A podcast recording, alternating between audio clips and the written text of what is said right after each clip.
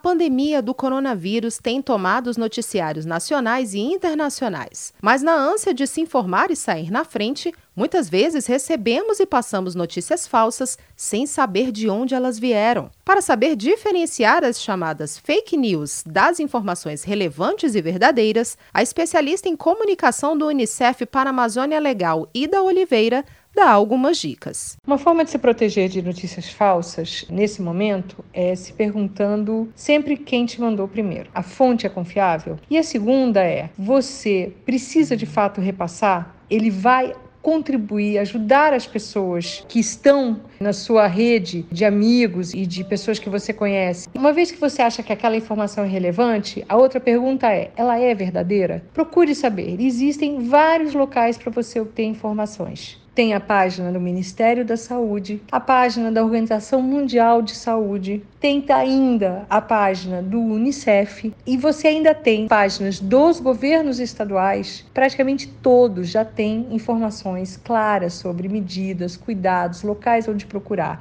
Ida reforça mais uma vez o pedido. Antes de compartilhar qualquer informação, tenha certeza de que ela é verdadeira. Ficou na dúvida? Então é melhor não mandar para os contatos, já que notícias falsas podem colocar as pessoas em risco. O mais seguro é sempre procurar as informações em sites confiáveis. Para saber como se proteger do coronavírus, procure sempre as fontes oficiais, como o site da prefeitura da sua cidade ou do governo do estado, do Ministério da Saúde, da Organização Mundial da Saúde e do Unicef. Estar bem informado é essencial para proteger você e todos à sua volta.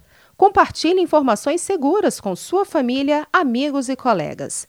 Saiba mais sobre as ações do Unicef contra o coronavírus no site unicef.org.br.